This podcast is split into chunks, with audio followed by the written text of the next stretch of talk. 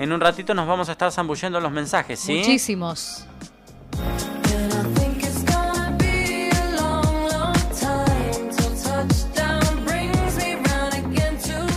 La inseguridad es un tema cotidiano porque hay nuevos hechos, hay nuevas modalidades de delito y hay nuevas zonas afectadas. Por ejemplo, la zona de las Acacias Unión.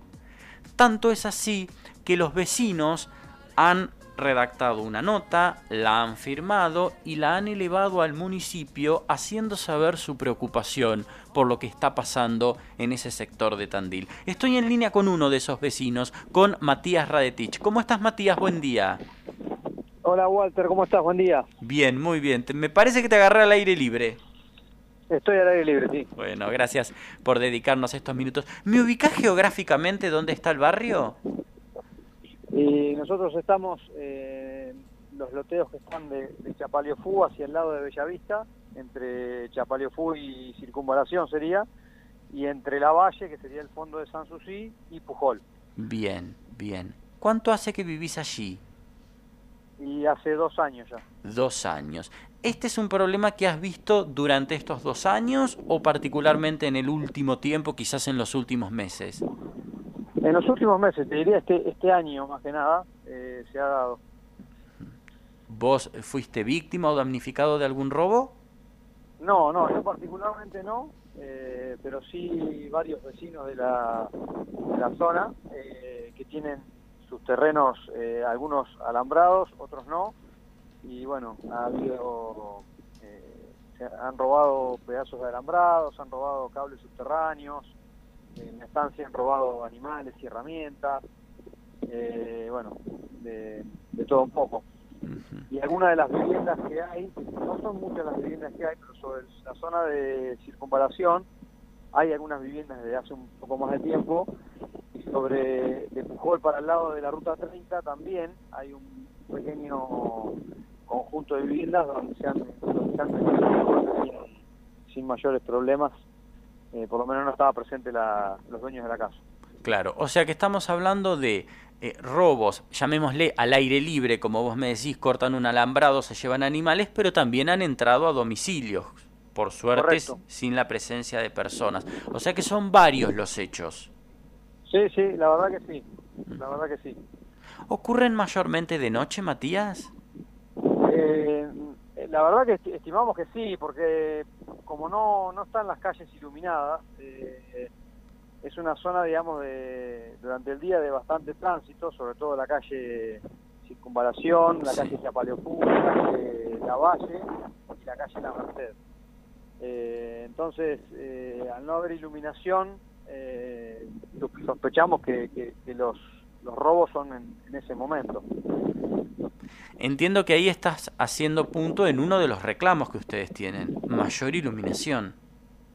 Exacto, nosotros firmamos una nota, como bien decías, eh, con, todos los, los vecinos, eh, pidiendo por mayor medida de seguridad, llámese mayor frecuencia de, de patrullaje de parte de la policía, y eh, también por, por, porque se disponga la iluminación en, la, en las calles como corresponde, eh, para quizás para evitar un poco todo esto. ¿Tenés temor, Matías? ¿Vivís con temor? No, no, no. Bueno. No, la verdad que no, pero molesta porque hoy, como todo el mundo sabe, eh, a, a todos se les hace difícil eh, llegar a fin de mes y, y estamos hablando de por ahí de montos grandes, porque armar un alambrado eh, cuesta mucha plata y en, un- en una noche te lo pueden desarmar todo y Claro. la verdad que da, da bronca más que temor. ¿Cuántos vecinos son allí? Mira, eh, en el grupo de WhatsApp somos alrededor de, de 25, 30.